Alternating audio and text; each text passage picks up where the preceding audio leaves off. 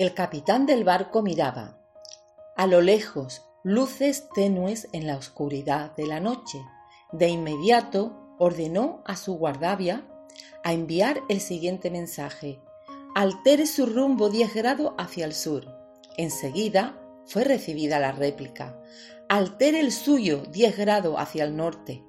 Se enfadó el capitán, ya que su comando había sido ignorado. Así pues, mandó un segundo mensaje. Yo soy el capitán. Altere su rumbo 10 grados hacia el sur. Al ratito vino la respuesta.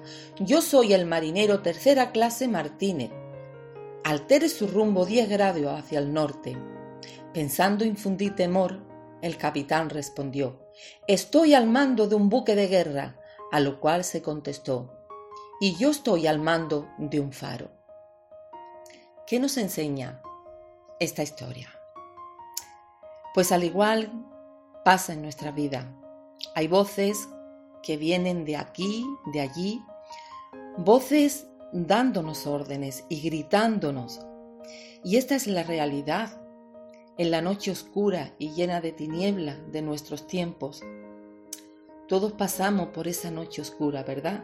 Esos tiempos difíciles, donde se escuchan muchas voces distintas que gritan, que dan órdenes diciéndonos lo que deberíamos hacer o cómo encaminar nuestra vida.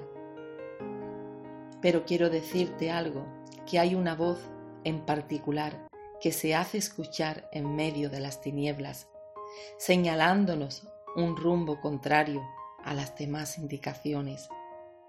Se trata de la voz de quien es la luz del mundo. Pero sabes, muchas veces ignoramos esa voz, a pesar del gran riesgo nuestro. Yo quiero animarte en este día a que no ignore la voz de Jesús. Recuerda que en tu noche oscura Jesús te está hablando. Que Dios te bendiga y tengas un buen día.